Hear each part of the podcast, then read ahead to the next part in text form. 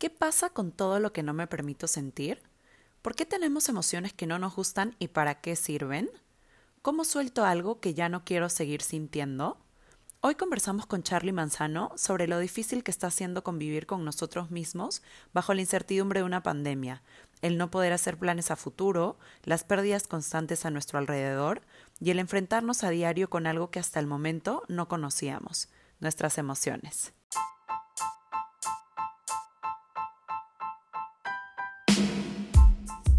A veces vamos más rápido, otras veces más lento, a veces arriba, a veces abajo. A veces ni sabemos para dónde vamos o para qué vinimos. Pero siempre, Siempre estamos haciendo el mismo viaje. ¿Es más importante la velocidad? ¿Es más importante el destino? ¿Es más importante la compañía? ¿O es más importante el viaje? Todos recorremos diferentes rutas, no importa de dónde venimos ni hacia dónde vamos.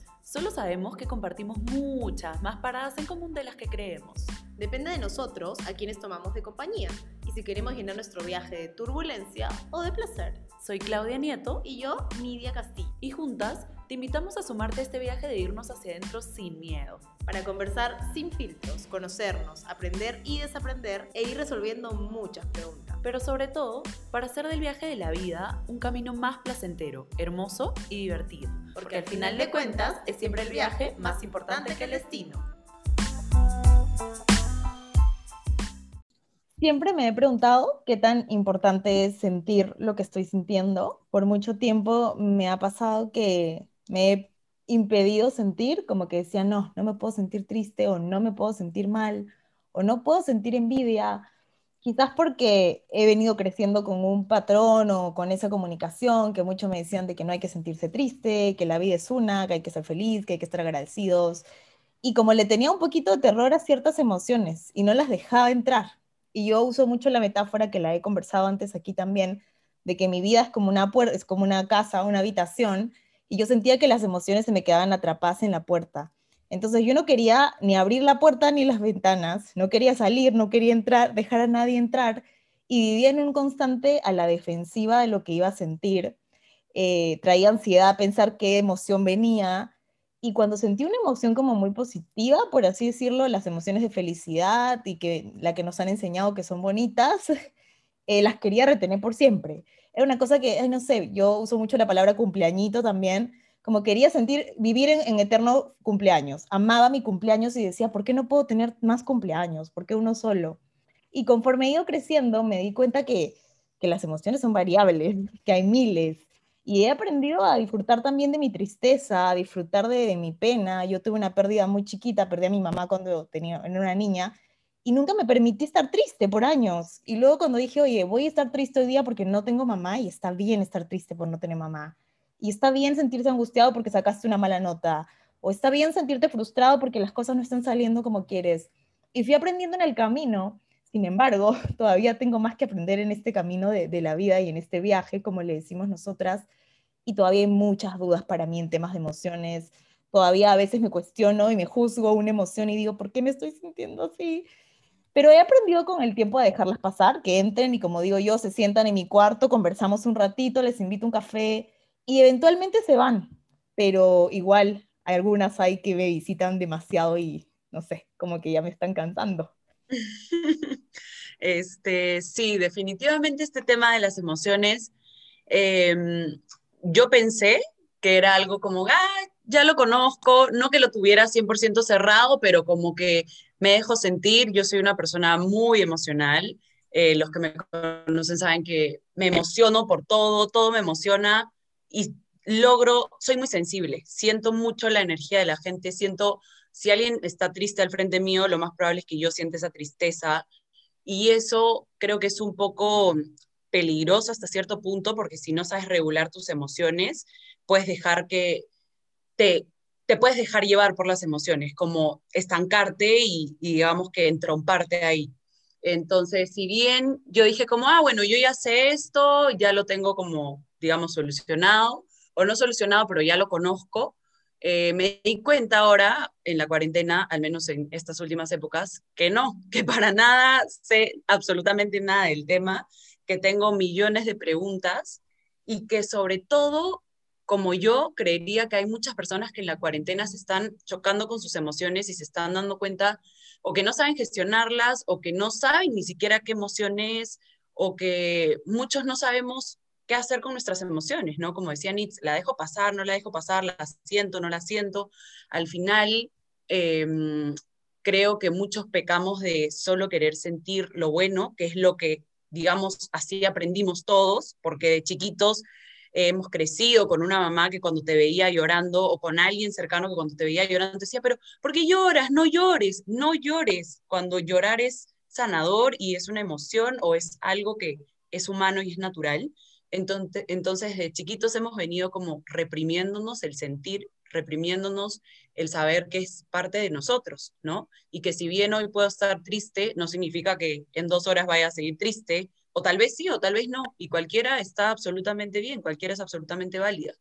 Entonces, yo vengo hoy aquí, justo como les comentaba a, a las personas que, que, ya verán con quién estamos hablando, eh, vengo un poquito con una emoción de carga que a mí no me hubiera gustado venir por un, una discusión que tuve antes de, de grabar el programa, pero creo que es válido sentirlo y también expresarlo y usarlo para, en base a eso, hacernos más preguntas. ¿no? Porque creo que muchos estamos dándole vueltas, dándole vueltas y, y hoy esperamos resolver algunas, aunque sean algunas chiquititas de esas preguntas que todos tenemos. Entonces, sin darle más vueltas al tema, les queremos presentar hoy a este coach, empresario, entrenador transformacional con más de 20 años de experiencia dictando talleres, entrenamientos de motivación y liderazgo en todo el mundo, eh, él está enfocado al desarrollo humano y al compromiso de ser lo que uno mismo decide, co-creando la vida que uno mismo desea. Yo he tomado un taller increíble con él, se los queremos presentar aquí. Él es Charlie Manzano. Bienvenido, Charlie. ¿Qué tal? Buenas Bienvenido. tardes, buenas noches, buenos días o cuando estén viendo esto. Gracias por, gracias por, por, este, por este llamado. Me parece que en esta época es importante hacer todo lo que se pueda para aportar al otro, porque estamos viviendo una, una etapa difícil en la vida de todos, en la vida de la humanidad, y me parece que todo lo que sea sumar eh, es importante, importante hacerlo y darlo para llevar un poco de claridad a estos momentos tan, tan grises que estamos viviendo. Así que gracias, Clau, gracias, Nidia, por esta invitación. No, gracias, a, gracias ti. a ti. Sí, gracias a ti por haberla, por haberla aceptado. Y, y, bueno, como comentábamos, tú eres una persona de la que nosotras hoy venimos a aprender muchísimo. Y cuando conversábamos sobre el tema, que es las emociones, nosotros conversábamos que es un momento muy difícil para todos, ¿no? Porque dentro de esta pandemia, si bien es una realidad global, hay una realidad interna que cada uno está viviendo, donde muchas personas han perdido a seres queridos, muchos otros tienen a personas internadas, o en algún momento alguien ha estado enfermo, o porque simplemente el panorama en general se ve muy oscuro ahorita, ¿no? No es la vida a la que estábamos acostumbrados. Entonces, es normal que se generen emociones que nosotros antes nunca habíamos conocido. Queríamos que nos comentes tú un poquito sobre qué, qué son las emociones. Qué, qué, qué, ¿Cómo resumirías tú esto es una emoción? ¿Cuántas Bien. hay? ¿Cuántas existen? Coméntanos un poquito. Eh, sería imposible enumerarlas, porque de cada, uno se, de cada una se desprenden varias emociones. Uh -huh. eh, las que más están aflorando en estos, días, que son ya más de un año, generalmente son la angustia, la ansiedad, el miedo, ¿sí? Y eso es importante, es importante entender el porqué de esto. Eh, estamos viviendo una circunstancia extraordinaria, ¿sí? En el mundo y, como bien dijiste vos, Claudia, en la vida de cada uno de nosotros. Esta circunstancia es absolutamente extraordinaria en la historia de la humanidad. Entonces es lógico que ante circunstancias extraordinarias aparezcan emociones extraordinarias. ¿sí? Es lógico que en esta etapa de nuestra vida aparezcan emociones que no sabemos de dónde salen, que no entendemos por qué aparecen, que no nos podemos explicar por qué afloran, porque claro, nuestro, nuestro organismo percibe una circunstancia extraordinaria y la interpreta como una amenaza. Quiero irme un poquito más atrás de esto, algo más... Eh, más de raíz. ¿sí? El ser humano como especie, le, le, quiero ver, o sea, le quiero dar una mirada animal a esto. ¿sí? El ser humano como especie es uno de los animales más pequeños, más débiles, más frágiles y más indefensos del, reino animal. Pese a eso, sobrevivimos desde la prehistoria hasta acá. Y sobrevivimos desde la prehistoria hasta ahora porque eh, el ser humano posee dos cualidades adaptativas o dos ventajas adaptativas sobre el resto de los animales, que son, uno, la capacidad de anticiparse a los hechos ¿sí? y prever soluciones a posibles problemas, y otro, la capacidad, la capacidad de trabajar en grupo, en equipo. ¿sí? Eh, esta pandemia vino a cortarnos esas dos ventajas adaptativas. Ya no tenemos la posibilidad de trabajar en grupo o en equipo como lo hacíamos antes, o sí, pero de una manera totalmente diferente a la cual todavía no logramos adaptarnos. Y además eh, se, nos, se nos llenó la vida de incertidumbre. Es imposible planificar con la vida que estamos teniendo. Eh, por eso, generalmente la gente o, los seres humanos solemos plantearnos rutinas. Me despierto más o menos a tal hora, estudio hasta tal hora, hago tal cosa, hago tal cosa, porque eso de prever el, lo que va a pasar nos da una cierta sensación, sensación y de control sobre lo que va a pasar. Es el cerebro reptiliano, ¿no? Es el cerebro reptiliano el que te dice, yo te, voy a, yo te voy a proteger de todo lo peligroso que no conoces, porque lo que no conoces sabes, es peligroso. Y sabes lo que viene. Exacto. Sabes lo que viene. Eso te da una sensación de seguridad y esta pandemia vino a ponernos en la cara así de frente que no tenemos ni idea. Entonces empiezan a aparecer todas esas sensaciones. De hecho, seguramente muchos durante este tiempo se sienten así como en alerta, como, viste, como un gato asustado con las uñas afuera y esperando a ver dónde está la amenaza. ¿sí? Eh, y mucha sensación de soledad. Y, la soledad es algo muy duro para el ser humano, la soledad duele. En épocas prehistóricas, quedarte solo era prácticamente estar condenado a muerte, te comían los depredadores. Eh, eh, en, las, en la época, en las ciudades castellanas del siglo XV, una de las peores condenas para alguien que había cometido un crimen, un delito, era condenarlo al destierro, dejarlo solo. Era la pena inmediatamente siguiente a la pena de muerte. Entonces, eh, eh, nos sacaron dos... A ver, el ser humano se alimenta, ¿sí? Comiendo, pero también hay otra parte del ser humano que hay que alimentarla. Eh, llamémosla espiritual, llamémosla interior, llamémosla como querramos, pero también necesita alimentación esa, esa parte y se nutre de vínculos, de relaciones, de seguridad con respecto a lo que va a pasar. ¿sí? Entonces, al no tener eso, es muy habitual que todas estas emociones aparezcan. Y dijeron algo que es muy importante, que es esto de, yo quiero sentir buenas. No hay emociones buenas y emociones malas. Las emociones son y están, y todas son útiles, todas sirven. Eh, eh, ¿Cómo no voy a sentir miedo? Si no siento miedo, agarro el auto, pongo a 150 y me mato contra un paredón. ¿Cómo no voy a sentir asco? Si no siento asco, como cualquier cosa podrida y me muero. ¿Cómo no voy a sentir tristeza? Eh, si no siento tristeza, ¿cómo hago un duelo? ¿Cómo suelto eso? Que ¿Cómo asumo que perdí algo? Las emociones son fundamentales, incluso esas que nos tensionan. ¿sí? Eh, lo que pasa es que muchas veces nos aferramos a esa emoción y la transformamos en una emoción excesiva para lo que necesitamos. Todas las emociones son mensajes. Todas las emociones nos quieren decir algo. El miedo nos indica que hay un peligro o que hay un peligro por venir. La ansiedad también nos indica de un peligro, pero en el caso de la ansiedad generalmente es un peligro hipotético, ¿sí? Justo te quería preguntar de eso. ¿La ansiedad es una emoción? Sí, absolutamente. Es una emoción y es una muy, muy eh, habitual, sobre todo en estos tiempos. En estos tiempos donde todo se consigue con un doble clic, es, muy habitual el apuro. No sé, yo, yo creo, yo una vez leí en Twitter, alguien puso algo como, la ansiedad es el querer controlar el futuro, el miedo al futuro. Ya no me acuerdo, pero me encantó la frase, me la repetí así como, ay, qué miedo, es verdad. Claro, es eso que te decía de necesitar saber qué viene, qué es lo que está por venir. ¿sí? Y esa ansiedad no, nos, nos, nos puede, a ver, nos pone alertas. ¿sí? La reacción del ser humano ante la ansiedad es estar alerta igual que con el miedo. Ahora, es necesario estar en tensión. Mira, lo que es muy importante es poder identificar cuando hay una tensión excesiva o cuando hay una tensión efectiva. ¿sí? Es necesaria la tensión efectiva. Eh, si, vas a, si vas a correr una carrera de 200 metros, necesitas cierta tensión para salir rápido. Si vos estás demasiado tensa o tenso, en el momento en que empezó la carrera, empezás a tropezarte y te caes, porque estás demasiado rígida o rígido. Si vos estás demasiado laxo, sin nada de tensión, y te van a pasar todos por arriba. Entonces es necesaria cierta tensión y cierta, cierto nivel de emoción, ¿sí? porque además es algo natural, es, es honestidad, el enojo. Recién decían, eh, no llores, no llores. ¿Sí? A los niños, qué lindo, qué hermoso este niño, nunca llora, nunca se queja. Pobrecito, pobrecito.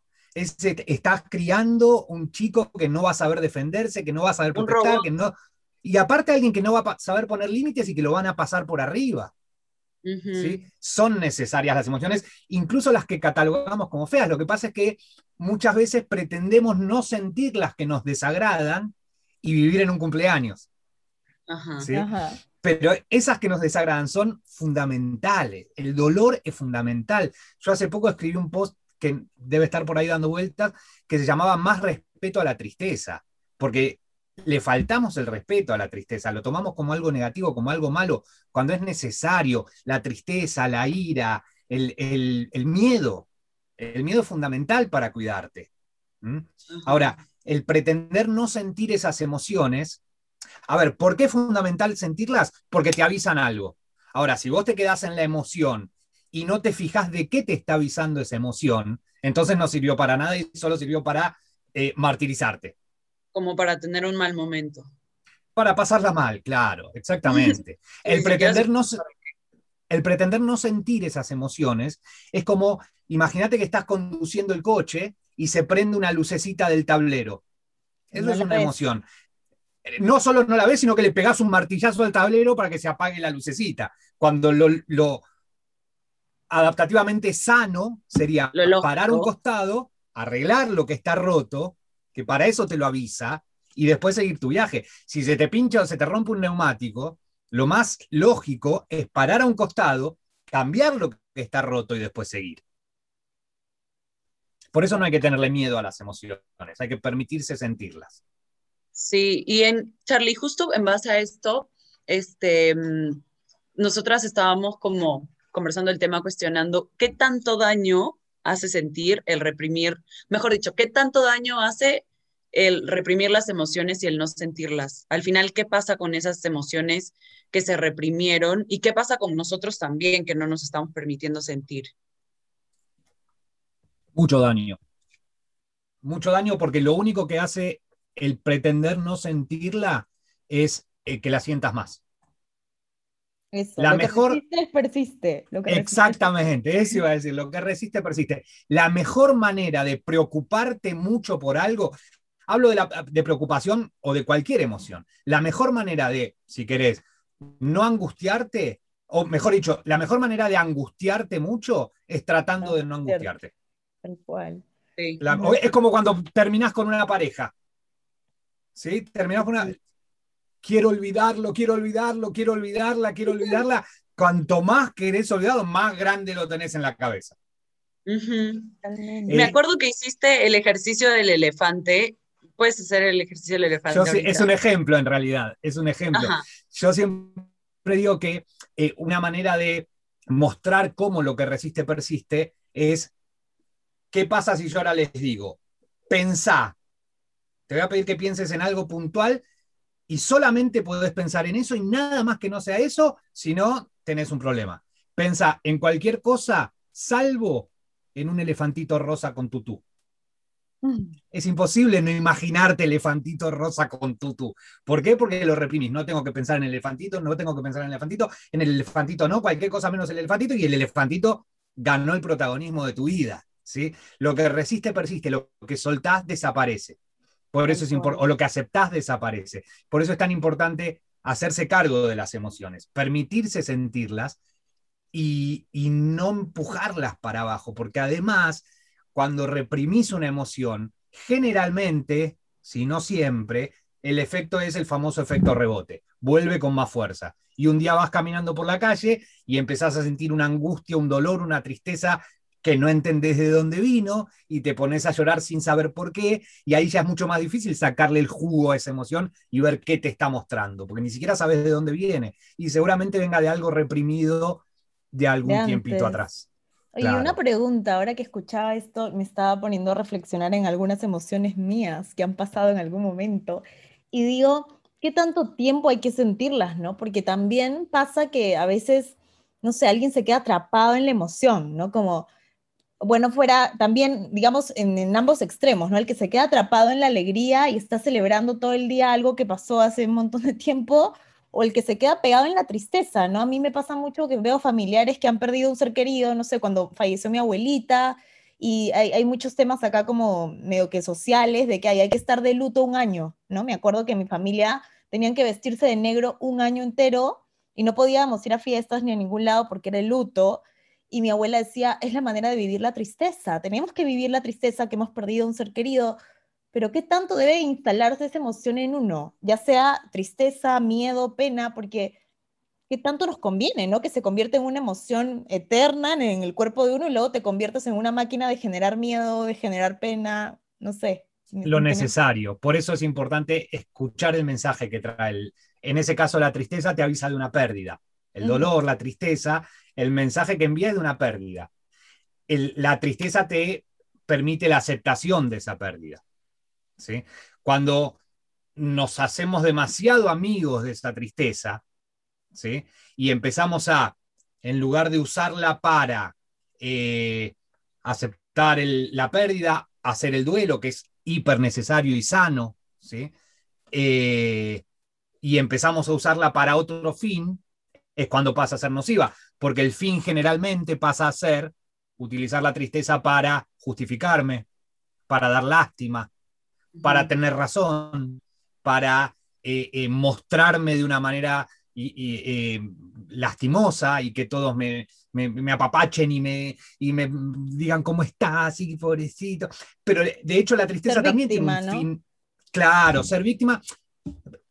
Pero de hecho la tristeza también tiene un fin casi te diría social porque nos vincula. Te acercas al que está triste. El que está triste se acerca a vos. El tema es cuando abusamos de, o sea, cuando lo hacemos premeditadamente. Ah, voy a hacer, ponerme bien triste, así me vienen a abrazar. Y eso ya viene de una cuestión de desvalorización, porque muchas veces... Cuando empezamos a manipular con, con nuestras emociones. Claro, porque muchas veces creemos que es la única manera de que me quieran es si me ven llorando. O de la única manera que me van a abrazar o me van a perdonar es si me ven hecho pedazos. Pero digamos que no hay un número, ¿no? No hay como un determinado. No, porque depende también, depende también de cada uno, de la necesidad de cada uno. Diría que, el proceso es entender a qué llegó esa emoción, a enseñarte qué, tratar de descubrir qué te vino a enseñar, y una vez que ya descubriste eso, dejarla pasar, ¿no? Para que no te quedes atrapado, soltarla. Claro, exactamente. Exactamente. Si no nos atrapamos, es que en realidad más que, más que quedarnos atrapados, nos quedamos aferrados eso, a eso, porque nos protege. La tristeza nos protege. Estoy justificado, estoy eh, triste, no me jodan. ¿Se puede decir no me jodan ni palabras? Claro. Ah, cualquier cosa pongan pip. no, no, sí, dilo.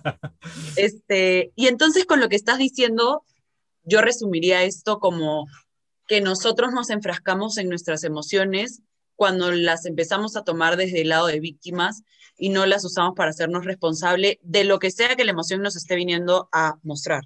Exactamente. Le echamos la, culpa. Le echamos la culpa a los eventos de nuestras emociones. Culpamos a lo que nos pasa de lo que sentimos. Cuando en realidad lo que pasa es que nosotros nos sentimos como nos sentimos ante lo que pasó, porque necesitamos sentir eso. Wow, me acaba de volar la cabeza con eso. Culpamos a lo que nos pasa de lo que sentimos. Claro. ¿Te das cuenta? O sea, todo el tiempo estamos diciendo, ay, ella me hizo esto, me pasó esto, me no, fulanito me trató mal, me fue mal en el tráfico. Pero eso no tiene la culpa cómo tú vas a reaccionar en realidad. Tú Exactamente. Cómo reaccionar. Exactamente. Wow. Por eso yo siempre digo. Entonces, en un ejemplo, no sigue. Eh, digo esto cortito. Por eso siempre es importante plantearte desde qué pregunta vas a operar. Ante cada situación, ante cada momento, ante cada evento, hay dos preguntas posibles. Las víctimas se preguntan, ¿qué va a causar esto en mí? La gente responsable, los que se hacen cargo, se preguntan, ¿quién voy a ser yo ante esto? Wow, me parece demasiado importante eso. Yo creo que si, si, si algo quisiera que el que escucha esto, vea esto, se llevara de acá, sería eso. Hay dos lugares en donde pararse en la vida. Los que se paran en el lugar de víctima viven regidos por esta pregunta. ¿Qué va a causar este evento en mí? ¿Qué va a generar esto en mí? ¿Qué me va a hacer sentir, si querés? Los que se hacen cargo, la pregunta que se hacen es, ¿quién voy a ser yo ante esto? El que se pregunta qué va a causar este evento en mí, le regala su poder al evento. El que se pregunta quién voy a ser yo ante este evento, se hace cargo de su poder por sobre el evento. Claro.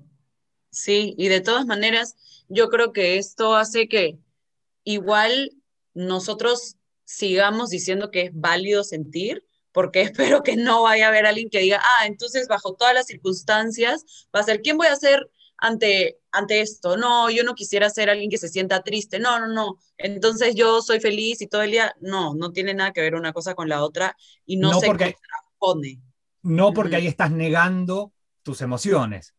En, en, todo caso, y, es, y eso es miedo, es escaparte de las emociones. En todo caso, cuando aparezca una emoción, dolor, angustia, tristeza, miedo, la pregunta a hacerse sería, ¿quién voy a ser yo ante este miedo? ¿Voy a tener miedo o voy a dejar que el miedo me tenga? ¿Voy a tener angustia o voy a hacer que la angustia me tenga? No es negar la emoción, es quién tiene. Es como el perro y la cola. ¿El perro mueva la cola o la cola mueve al perro? Claro. Claro. Sí. Y ante, y ante esto, yo quería preguntar como ejemplo, em, les había comentado que antes de venir tuve un suceso y tal. Entonces, a mí me disgustó lo que pasó, tuve una discusión, sentí frustración, en el momento sentí molestia y obviamente ya lo dejo pasar. O sea, son cosas de la vida, como que pasa y ya. Pero fue lo que sentí en el momento. Entonces, yo lo sentí por el por lo que sucedió, o yo ya venía, o sea, ¿cómo es ahí? Uno ya está molesto, está predispuesto, probablemente, ¿qué va primero? Probablemente ya venías con algo. Lo que pasa es que no sé exactamente qué te pasó, pero probablemente algo te disparó alguna emoción o alguna sensación que ya traías. Ok. Y que tal vez ni siquiera veías. Sí, ni la sentía. O sea, además, yo venía de tener un gran día. Entonces, y por eso las emociones son tan fluctuantes y por eso es como importante que todos aceptemos que en realidad no hay una constante, ¿no? No podemos estar todo el día en cumpleañito, por más que a todos nos, nos encantara. No podemos estar todo el día queriendo, digamos, estar en modo celebración cuando van a haber momentos de, de, ¿no? Y también hay que sentirlos. A sentirlos, aceptarlos y decir como yo vine y Nitz me preguntó, ¿cómo estás? Y lo primero que hice fue decirle, bien, pero no te voy a negar que estoy tal, tal, tal y tal. O sea, lo acepto, lo vivo, lo viví, estuve molesta, pero ya está. O sea, es algo que pasa y creo que por lo que vengo escuchando ahorita en la conversación, la manera más fácil de, de al final soltar la emoción es desde la aceptación y desde el permitirte sentir, ¿no? La mejor manera, la mejor manera de que esa emoción crezca es ponerle en foco y ponerle el foco y resistirla. ¿sí? Frente a una reacción automática como la tuya, disfuncional, ¿sí? porque fue una reacción automática disfuncional. De pronto te enojaste o de pronto te, te, angustiaste o lo que sea. Eh, eh, el pretender controlar o suprimir esa emoción desagradable, eh, lo único que genera es que el protagonista de tu vida durante ese rato sea esa emoción desagradable. Es mucho más efectivo responder reorientando tu foco, tu atención hacia lo que es importante para vos en el presente, en el aquí y ahora. O sea, dejar de hacer fuerza contra esa emoción y dirigir esa misma fuerza hacia lo que es importante para vos hoy, como pasó hace un ratito. Dijiste, uy, vine, me, pasó esto, esto, esto, listo, doy vuelta a la página, pongo una sonrisa, que no fue negar lo que te pasó, fue aceptar lo que te pasó y ser más grande que eso.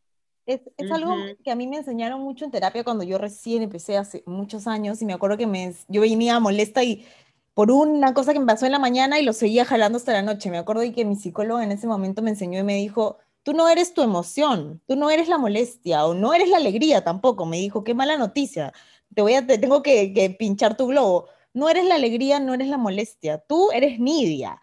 Y tú eliges cómo vas a reaccionar ante esa situación y por eso me encantó lo que dijiste de el evento, tú ves cómo vas a reaccionar y también incluso ves cómo vas a interpretar esa tristeza, ¿no? Porque yo considero que hace unos años la interpretaba la tristeza como un dolor horrible y no podía y no la quería tener.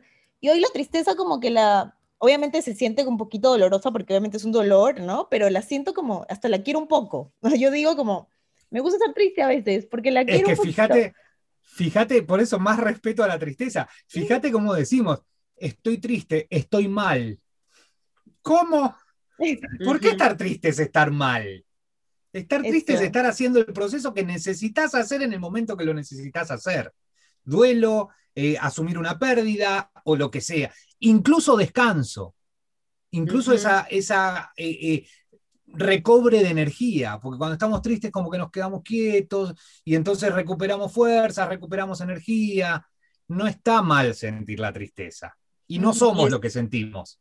No somos lo que sentimos.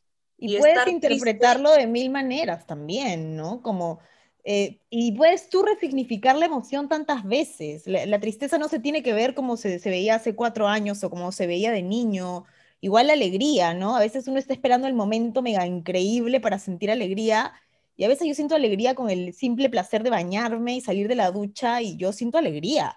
Entonces hay que resignificar. Porque la emoción, porque las emociones no, no, tienen que ver con los eventos. Eh, Mandela eh, era un tipo absolutamente libre. Estando preso. Y estuvo 30 años preso. Sin embargo, eh, él, él, decía que estuvo 30 años libre dentro de una cárcel.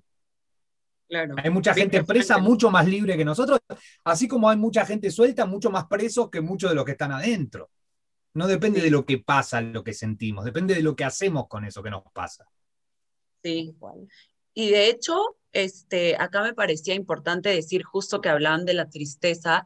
Y el otro día, el otro día leí algo que me encantó, donde decía, sentir tristeza significa estar vivo, ¿no? O sea, al final, si tú estás sintiendo lo que sea que estés sintiendo, lo único que te está diciendo es que estás vivo.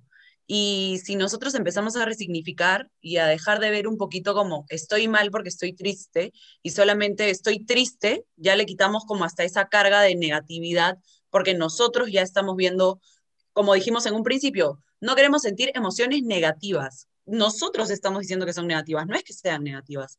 Entonces, cuando empezamos a ver, digamos, hasta las emociones con un poquito más de amor, las empezamos a, como dice Nietzsche, abrazar un poquito y a decir, quiero que seas mi amiga, ya no me quiero pelear con la tristeza, la voy a sentir. Y por ejemplo, cuando, cuando éramos niños y nos reprimían el no llorar, yo creo que muchas veces hay gente que se queda en eso, no solo el que ya no quieres llorar, sino los niños que fueron reprimidos se vuelven adultos que siguen reprimiendo. Y en mi caso personal, que cuando era niña mi mamá me decía, no llores, al día de hoy, si ella me ve viendo una película y me ve llorando, me dice, ¿para qué ves películas si vas a llorar? O sea, ¿para qué te creas ese mal rato? Y yo le digo, mamá, a mí me encanta ver las películas y llorar, porque en algún momento voy a llorar, entonces prefiero llorar como con sentido de algo que estoy viendo, a que, como dices tú, estar en la calle y porque pasó cualquier cosa, ponerme a llorar y echarle la culpa encima a lo que pasó de que estoy llorando, cuando en realidad estoy llorando por todo ese tiempo que no lloré. ¿no? O sea, en el momento que yo sienta tristeza, creo que siento tristeza por el momento que estoy viviendo y por todo el tiempo que no me permití sentirla, ¿no? Es muy probable, sí. en algún momento aparecen y de alguna manera aparecen. Lo grave es que muchas veces aparece en el cuerpo la emoción reprimida. ¿Mm? La emoción reprimida termina enfermando. La mayoría de las enfermedades, muchas de las enfermedades son emoción o aparecen a partir de emociones reprimidas tiene mucho de psicosomática las enfermedades, muchas de las enfermedades.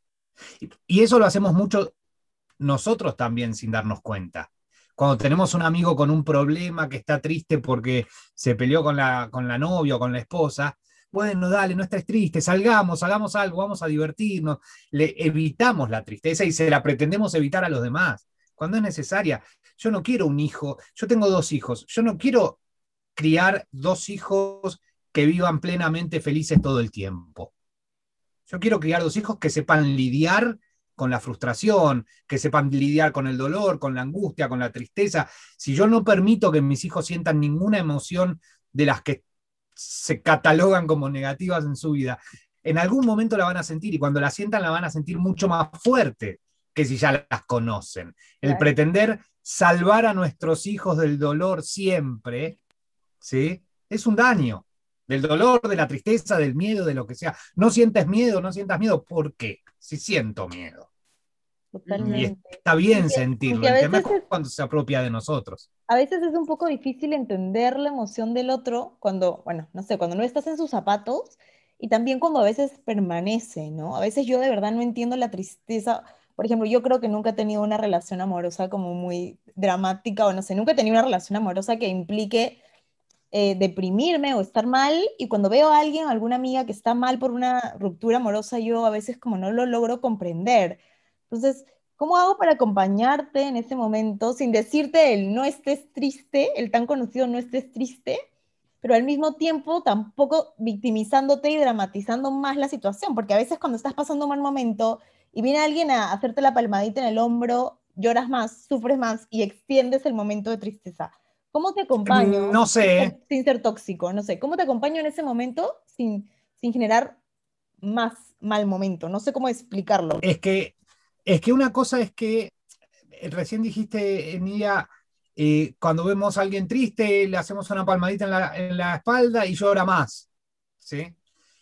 Puede ser que llore más. No sé si eso extiende el momento de tristeza. Tal vez lo, profundice, siquiera lo expulse, haga que expulse más. Y lo acorta, a lo mejor, ¿no? Probablemente, probablemente una de las mejores maneras de sublimar las, las emociones es poniéndole palabras es fundamental ponerle palabras.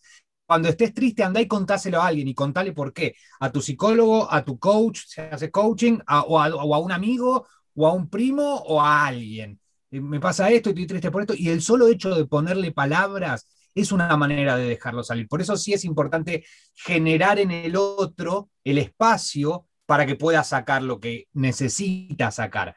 Que no es lo mismo que comprar eh, eternamente ese papel de víctima. ¿sí? Claro. Un, espacio para soltar la emoción y un espacio para reconstruir. Y acá me parece, y acá quería como conversar justo sobre esto, porque hace nada estaba conversando del tema con Nitz y, y le decía, ¿no? Como será que a veces cuando nosotros decimos me está pasando esto, lo estoy trayendo más a la realidad y lo estoy manifestando más o me sirve realmente conversarlo y decirlo? Y tenía esta, tenía esta pregunta porque de hecho una amiga me decía, ¿no sientes que al decir me está sucediendo esto, lo estás como materializando? Y me, cuestioné eso, pero a la vez también decía, pero cada vez que yo, lo he, yo he contado que me ha sucedido algo o que estoy viviendo algo, me siento más ligera, como que siento que me quité una mochila y que como tú dices, al haberlo expresado mis palabras se llevaron esa carga energética o esa carga que yo estaba teniendo, y no solo porque la estoy soltando, digamos, al universo, a donde sea, sino porque la estoy compartiendo, digamos, con alguien más. Entonces, hay esa disyuntiva. Tú, de todas maneras, eh, nos compartes de que decirlo en palabras o decir, expresar nuestras emociones ayudan a soltarlas. Es fundamental. yo, yo siempre digo que la terapia, la psicología debería ser obligatoria. Sentarte a hablar con alguien y decirle lo que sentís, lo que te pasa, porque son maneras de sacarlo. Lo, el ponerle palabras a algo alivia lo doloroso y realza lo feliz. ¿No te pasa que cuando volvés de vacaciones de algún lugar, volvés de Disney y se lo querés contar a todo el mundo? Porque cada vez que lo contás sentís como si estuvieras ahí. Eh, bueno, con el dolor pasa lo opuesto. Contar y sacar. Eh, claro, te liberás de eso. porque el dolor se ubica hasta en un lugar físico, se ubica en un lugar entre la garganta y los genitales. Está ahí, en la garganta, acá, en el pecho, en la boca del estómago, acá, acá, en, el, en la cadera, en la espalda, la famosa mochila. Es como un nudo que está ahí. Si lo sacamos, se va. Si no lo resistimos y lo tragamos, lo tragamos, lo tragamos, y terminamos llorando por ver un capítulo de eh, una serie de Netflix. De una serie, claro. No se le ocurrió ninguna. ¿Será que de repente, no sé, se me estuvo ocurriendo ahora mientras conversaba, no es no contarlo, sino es cómo lo cuento, ¿no? De repente es contar mi dolor desde un lugar mm, de crecimiento, de que estoy, estoy sintiendo dolor, pero sé que va a pasarse. No quizás desde... Pero también pasa que cuando a veces lo contamos y lo, a mí me ha pasado que cuando he contado algo triste, me siento más triste cuando lo estoy contando, ¿no? Es como, sigo y sigo y, me quedo en la emoción y es como que volviera a tener esos cinco años cuando me pasó eso cuando tenía cinco años. Entonces, de repente, me eh, lo he visto con mi madurez y el crecer de mis años, que ahora te puedo contar ese momento, ese, ese episodio triste, con un, sin, sin dejar de compartir mis emociones, pero con una ligereza en la que ya no me siento presa de una, de una situación fea, ¿no? Sino sino como, oye, me pasó esto, pero mira cómo avancé o mira qué generó en mí de manera positiva, porque ya te lo cuento de mira al futuro. A lo mejor no es no compartirlo, sino cómo lo comparto. ¿Y para qué lo comparto? ¿Y para qué lo comparto? Si lo comparto para desahogarme, es válido. Ahora, si lo comparto para mostrarte por qué mi vida es tan miserable y la paso tan mal y no puedo hacer nada de lo que quiero hacer, entonces lo único que estás haciendo es mostrar excusas. ¿Sí? Yo digo, ponerle palabras con el propósito de sacártelo de adentro. Muchas veces le ponemos palabras para reafirmarlo. Ah, mi vida es una mierda, mi vida es una mierda, mi vida es una mierda, mi vida es una mierda, sepan todos que mi vida es un desastre. Claro. Lo reafirmo. que ahí igual ni siquiera estaríamos hablando de, de expresar una emoción, simplemente estaríamos hablando de decir que mi panorama general de vida está terrible. ¿no? O sea, creo que hay que diferenciar. Hay que diferenciar. pero si querés lo llevamos a las emociones. Estoy triste, estoy triste, estoy angustiado, estoy eh, lo que sea. Ahí lo que estamos haciendo es, eh, eh, voy a inventar una palabra, prejustificarnos. Claro. Como el niño que lloraba, como el niño que lloraba para llamar la atención, ¿no? Claro. Típico que cuando eras chiquito y alguien se ponía a llorar y, tu mamá o alguien decía, ese está queriendo llamar la atención. Para que lo miren, claro. en los adultos, en los adultos se repite también. Muchos niños que lloraban para llamar la atención, ahora en la, en la adultez maltratan o insultan o hablan mal del otro quizás. Hay mil formas de, de, de mostrarse. Yo creo que en algún momento también he sido un poco presa, no del llorar de repente, pero sí del justificarme todo el tiempo, eh, en, en, cosas que me habían pasado para justificar, como tú decías, lo que estoy haciendo o lo que estoy diciendo, ¿no? Y, mucho viene desde dónde nace eso, el propósito. Lo que pasa es que cuando somos chicos necesitamos llorar para que nos miren. Cuando somos chicos necesitamos... Eh, eh, cuando yo era chiquito, para que mi mamá y mi papá me inviten a su cama a dormir con ellos, sentía miedo y veía un monstruo abajo de la cama. Y no era un monstruo inventado, yo me lo imaginaba. Claro. Yo y todos. De chicos lo necesitábamos. Lo que pasa es que armamos la creencia y dijimos, bueno, esta es mi forma, y después nos pasamos todo el resto de la vida confirmando que soy tan poca cosa que de la única manera que me van a mirar a mí es si lloro manipulando. ¿Y cómo derrumbamos esas creencias, Charlie? ¿Cómo derrumbamos las creencias que de niños nos formamos y al final nos convertimos en adultos, que somos niños jugando a ser adultos? Principalmente concientizando. En la medida que te das cuenta de cómo operamos, vas a poder hacer acciones diferentes, porque no somos conscientes de esto, no es algo premeditado. Ahora, Ahora, que no sea premeditado no significa que sea natural. ¿Mm? No es que no sale porque no sale, no, no sale porque lo inventamos en algún momento y después repetimos el patrón. Pero no es natural. El nene cuando logra lo que quiere deja de llorar. El adulto no. El adulto no. El adulto sigue Mm, llorando para que lo sigan mirando. Como que ya nos reprogramamos y lo tenemos tan interiorizado que al final no es voy a llorar para que me hagas caso en esta ocasión, sino voy a llorar en el resto de mi vida para que en, to- en todas las ocasiones me salga lo que yo quiero. Es mi manera de ser querido, Claro. de conseguir amor o de conseguir atención o de conseguir lo que sea que estemos buscando. Y creo que ahí está la diferencia entre lo que decíamos de sentir una emoción y, e identificarnos con la emoción, ¿no? Aquí ya nos estamos identificando como la tristeza o como la alegría o como lo que sea. Y ahorita que conversábamos sobre esto del a veces no entender la emoción o lo que pueda estar viviendo la otra persona, pero igual intentar acompañarlo, creo que muchas veces también pecamos de, mm, como no sabemos cómo reaccionar ante lo que el otro está viviendo, porque si ni el otro lo puede entender, yo menos lo voy a poder entender, muchas veces sin querer creo que llegamos a invalidar o a minimizar las emociones del resto, ¿no? ¿Y qué tan peligroso es eh, nosotros hacer esto? Invalidar o cancelar o tratar de minimizar lo que el otro está sintiendo, porque yo me imagino de que, ay, no, no debería ser ta- para tanto, y tal vez para la otra persona sí es para tanto. ¿Qué tan peligroso es esto, la invalidación? no sé si peligroso, es nocivo. Es nocivo y, y por lo menos es inútil. Por lo menos es inútil que a los fines de apoyar al otro termina siendo nocivo, porque lo que estás haciendo es no respetar lo que el otro siente. Es fundamental que el otro valide lo que siente, porque eh, si no lo resisto, uy, eh, mi amiga me está diciendo que no me sienta triste, entonces estar triste está mal. Mi amiga me está diciendo que no sea, eh, que no sé, que no esté asustado o que no tenga determinada emoción, entonces tener esa emoción está mal, entonces empezamos a resistirla. No, lo importante es darle permiso al otro. Y, a ver, hay una diferencia entre empatía y simpatía. ¿sí?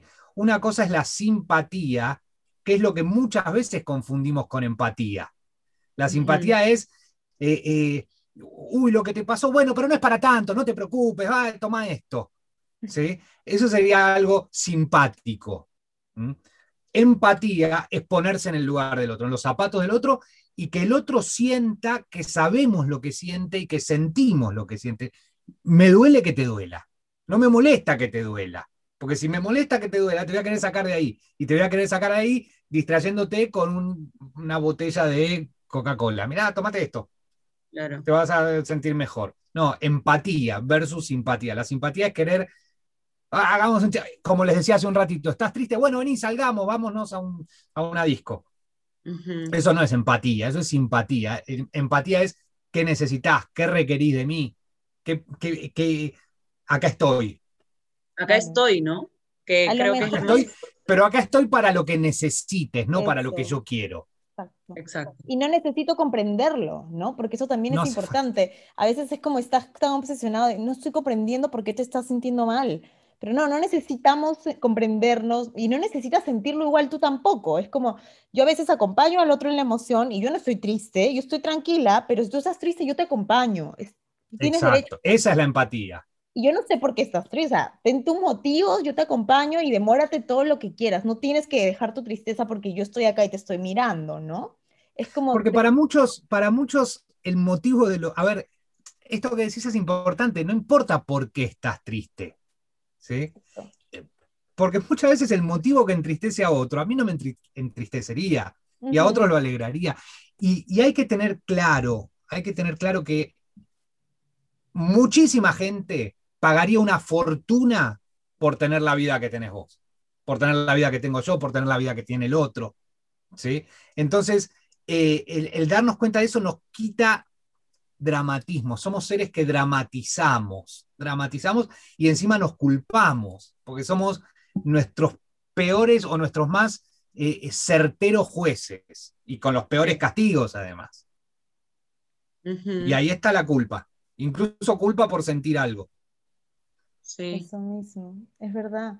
Y la verdad que las emociones están aquí, como hemos venido conversando en todo este capítulo, nada más y nada menos que para darnos información, para acompañarnos en este camino de vivir, para, para hacernos humanos, ¿no? Y, y yo creo, esto ya es como muy personal mío, con los años te vas amigando con todas las emociones y las dejas pasar. Van a haber días en los que son más duras que otras probablemente, pero yo ya con los años las siento todas, digo, ya entra. y ya no, y no, justo eso lo conversaba con Clau al inicio, siento que ya no me hacen tanto mal. O sea, antes yo decía como, ay, no quiero estar triste o no quiero sentirme sola. Y ahora cuando me siento sola o cuando me siento triste, ya no me siento mal. Las dejo y están. Y yo digo, no sé si me estoy convirtiendo en un árbol, le decía Claudia, porque ya no siento como eso ese dolor que era fulminante que yo sentí, y el drama que, que, que, ahora mencionabas, que yo hacía un loop entre el drama y decía, pero ¿por qué a mí? ¿Por qué me pasa esto a mí? ¿Por qué me siento así? Y traía emociones del pasado y dramatizaba. Ahora siento una tristeza y digo, bueno, que venga, que se vaya.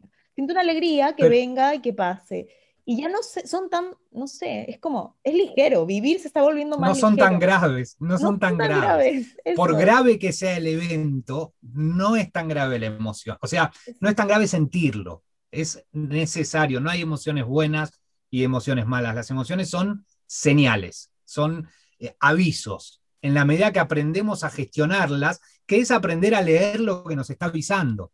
En la medida que aprendemos a gestionarlas, entonces las emociones pasan a ser una parte de nosotros, mejor dicho, de nuestra vida, pero no el eje, no, no algo que, no un lastre.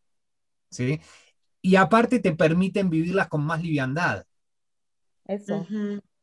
Como sabiendo, el hecho de saber que las emociones son pasajeras, creo que te hacen verlas como, ok, está pasando esto, ya se va a ir también, que es lo que, lo que estaban diciendo ahorita los dos. Y, y, que creo que es una de las cosas primordiales que tendríamos que hacernos consciente para decir como que está pasando, pero no es que me voy a sentir triste por el resto de mi vida, no es que a partir de mañana ya soy un mártir y, y toda mi vida va a ser sufrimiento, no, estoy mal, me permito sentir el tiempo que sea necesario y, y en algún momento se va a ir, ¿no? Exactamente, en algún momento se va a ir, las emociones sí. se van, no las sí. vas a echar, no las vas a echar. Porque si las sí. echás, les pones, es lo que decíamos, las resistimos. Y, y, duran más, sí. Yo le, me acuerdo más, que. Pero se van si y solo si las aceptamos. Uh -huh. si, sí. si, las resistimos, le cerramos el paso.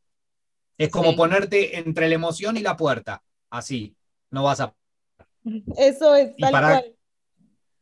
Y para que pase, te tiene que atravesar. Entonces te hace pedazos. Sí. Y saber y saber, creo que ahorita que estábamos conversando lo de víctima y responsable ante las emociones y ante las situaciones, saber que al final puede pasar, eh, no sé, se murió mi perrito, por decir así, y a X lo va a hacer llorar una semana y a Z lo va a hacer llorar un día saber que no me tengo que comparar con el otro, saber que, como decían ustedes, no necesito entender lo que el otro está viviendo, porque lo que para mí podría ser algo de cinco minutos de sentirlo, para el otro pueden ser cinco días y no tengo el derecho de juzgarlo, simplemente el aceptarlo, acompañarlo, si es que deseo, y si no, pues cada quien es libre de sentir lo que quiera, ¿no? Eh, ahorita que estamos conversando de gestionar las emociones, creo que tú tenías para, para compartirnos ahora un, una herramienta, una meditación, creo que la necesitamos todos ahorita. Sí, Aprendamos eh, juntos a, a, eso, ¿no? A, a, dejar pasar la emoción, para que no sea tan fulminante, como tú dijiste, para que no nos atraviese, sino para que nos, nos pase. Sí, lo que pretendemos hacer con esto es frenar el impulso que genera la emoción, que es lo que nos hace destruir cuando sentimos ira y rompemos algo contra la pared o mandamos a alguien a, a anda a saber a dónde, o, o, o la, el, el, esos impulsos que nos hacen decir lo que no queremos decir y que nos hacen herir a quien no queremos herir y que nos hacen alejarnos de quien nos hace, de quien no queremos alejarnos. Son, es un, les voy a mostrar un muy pequeño ejercicio eh, eh, que es de respiración para ir bajando ese, eh, la intensidad de la emoción. ¿sí? El ejercicio es muy simple. Eh, yo se los voy a mostrar con una imagen visual. ¿sí? La idea es que cada uno lo haga cuando lo necesite con los ojos cerrados. Es un ejercicio de respiración que consta de cuatro tiempos. Cada tiempo dura cuatro segundos. ¿Cómo sería esto? Vas a inspirar, o sea, tomar aire en cuatro segundos, una vez que tomaste el aire, vas a aguantar ese aire durante cuatro segundos. Es un cuadrado. Inspirás en cuatro uh -huh. segundos, sostenés cuatro segundos, exhalás en cuatro segundos y sostenés cuatro segundos, ¿sí? Y vas haciendo, otra vez inspiras en cuatro, sostenés cuatro, soltás cuatro, eh, mantenés cuatro. Mientras haces esa respiración, cuatro, cuatro por cuatro llamo yo este ejercicio. Cuatro segundos inspirando, cuatro segundos sosteniendo, cuatro segundos exhalando, cuatro segundos manteniendo. Te vas a imaginar la emoción que estás sintiendo de un color intenso. ¿sí? Yo en este caso utilicé el color púrpura, un púrpura intenso, que en mi, caso representa la ansiedad. ¿sí? En mi caso digo porque yo realizo un taller de emociones, justamente de gestión de emociones, en donde le doy un color a cada emoción, la ansiedad tiene el color púrpura, ¿sí? Entonces, a medida que vas respirando y en cada cuadrado que das de respiración, ese púrpura se va a ir aclarando hasta llegar a un blanco puro limpio y mientras se aclara ese color, se va bajando el nivel de intensidad de la ansiedad, si es ansiedad, de la angustia, si es angustia, miedo, dolor, tristeza o lo que fuera. Entonces, el ejercicio para manejar la, la ansiedad en este caso o cualquier tipo de emoción es este. Quiero que mires fijamente la pantalla y que te permitas vivenciar toda esa ansiedad que a veces te invade, todo ese miedo que a veces te atormenta, esa angustia que te genera Permítete sentir toda esa ansiedad, ese miedo, esa angustia juntos. Siéntelo en tu cuerpo, experimenta cómo comienzan a transpirarte las manos, el corazón acelerado, tu cuerpo invadido por el nerviosismo. Permítete vivenciar toda esa ansiedad y concentra todo eso en un intenso color púrpura. Ahora quiero que respires lento y profundo en cuatro segundos. Sostén el aire durante cuatro segundos. Exhala lentamente en cuatro segundos. Y mantente así por cuatro segundos. Repite esta respiración. Inhala en cuatro segundos despacio, lento, aguanta cuatro segundos. Exhala en cuatro segundos. Y sostén cuatro segundos. Repite esa respiración constante, siempre al mismo ritmo. Inhalo en cuatro segundos. Sostengo cuatro segundos. Exhalo cuatro segundos. Mantengo cuatro segundos. Y comienza a experimentar cómo en cada respiración tu mente y tu ser lentamente vuelven al aquí y ahora, sin necesidad de adelantarse, sin necesidad de adivinar un futuro, sin mirar más allá de lo que está viviendo ahora. Inhala en cuatro segundos. Mantén cuatro segundos. Exhala en cuatro segundos. Y aguanta cuatro segundos. Siente tu respiración. Escucha tus latidos. Ya no mires hacia adelante. Sigue respirando lentamente. Avisándole a tu mente que no hay riesgo, que no hay peligro Nota cómo esa ansiedad empieza a calmarse, tu mente a callarse, como ese púrpura intenso empieza a desteñirse, a aclararse. Respira lentamente, avisándole a tu mente que no hay amenaza. Siente solamente el aquí y ahora el frío o el calor en tu cuerpo, el ruido de tu respiración, tus latidos. Inhala en cuatro segundos. Mantén cuatro segundos. Exhala en cuatro segundos. Siente como ese púrpura ya es blanco y como la armonía invade todo tu ser.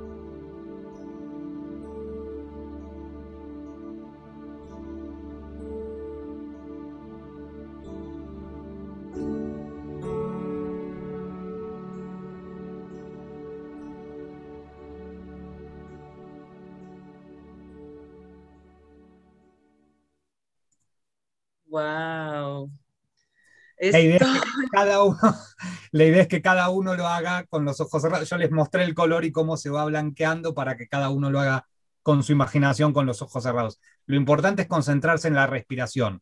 Cuatro segundos, cuatro segundos, cuatro segundos, cuatro segundos.